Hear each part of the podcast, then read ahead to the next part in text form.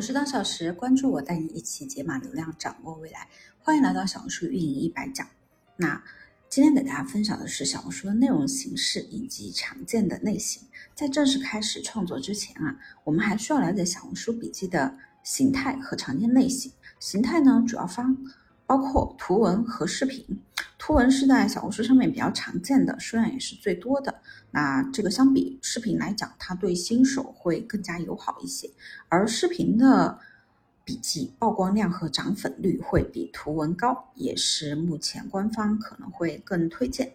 但是呢，视频比起图文来讲，对经验和时间都有一定的要求。对于打造 IP 的效果来说，视频是比图文要更好一点的。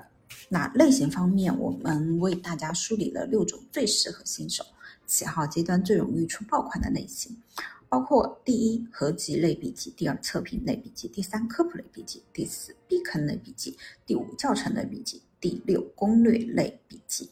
条条大路通罗马，大家可以参考我们提供的内容，选择一种适合自己的笔记类型。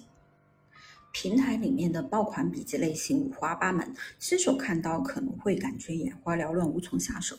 这里我帮大家总结了最适合新手上手、起号阶段最容易出爆款的六种笔记类型。第一是合集类笔记，难度的话是一颗星，比较容易的。适用人群的话没有特别大的限制，好物。IP 和知识 IP 都可以做，尤其适合去推荐一些好物。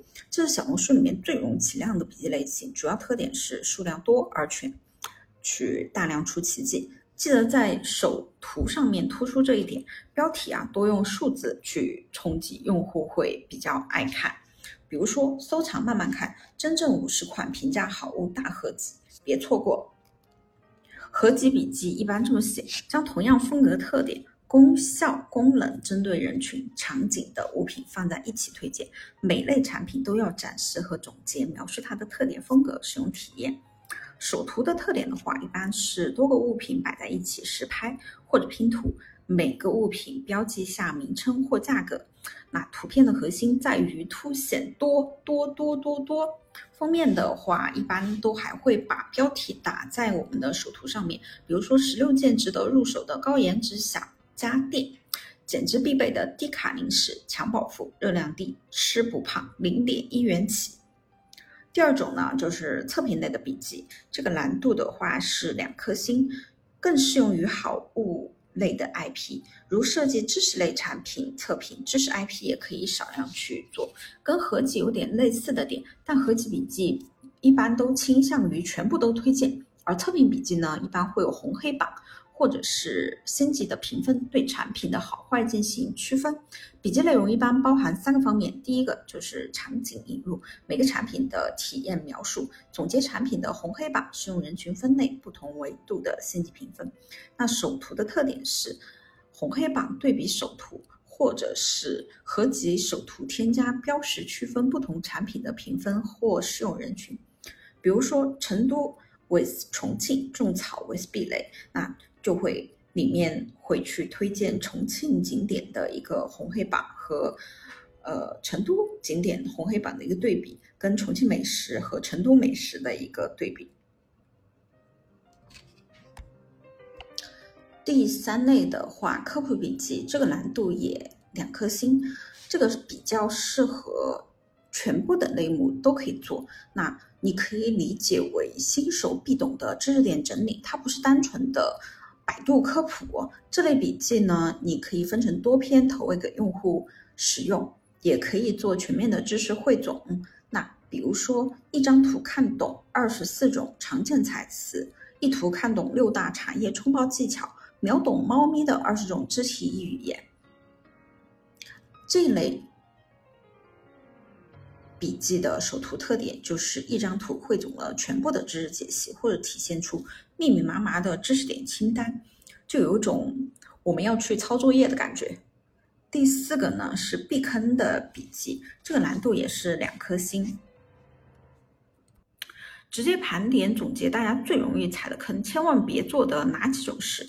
第二就是先盘点总结雷区大坑，然后再给出正确做法。首图的特点就是纯色实拍网图都可以。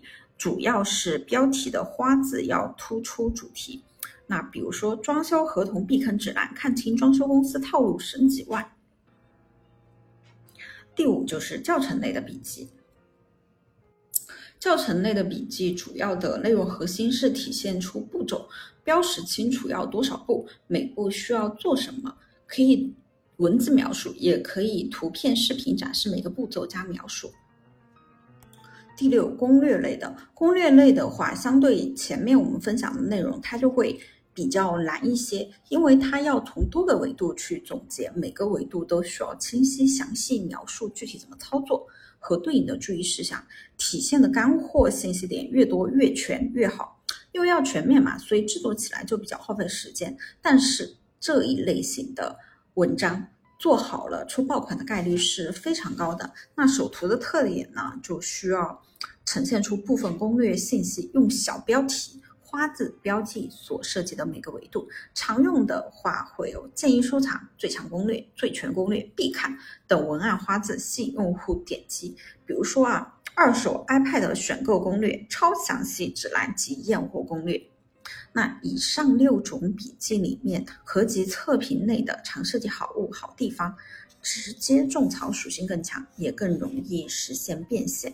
那科普教程避坑更多的话偏向于专业知识的传播，不一定能直接带货，但是能体现出你 IP 的一个专业度，也有助于带来用户的转化。攻略类的笔记则是带货、种草和传播知识属性都有。虽然上述六种笔记类型比较通用，但不同类型的 IP 规划的内容倾向是不一样的。特别注意的是，数据好的笔记不一定就能带来变现，这个还要看你具体的账号类型。如果大家不清楚怎么做，或者想要看号的，想要当当给你分析一下你的账号怎么变现的，或者数据一直起不来的，那可以添加当前营销，也就是当前营销的拼音，欢迎加入听友群领取小红书的运营资料包。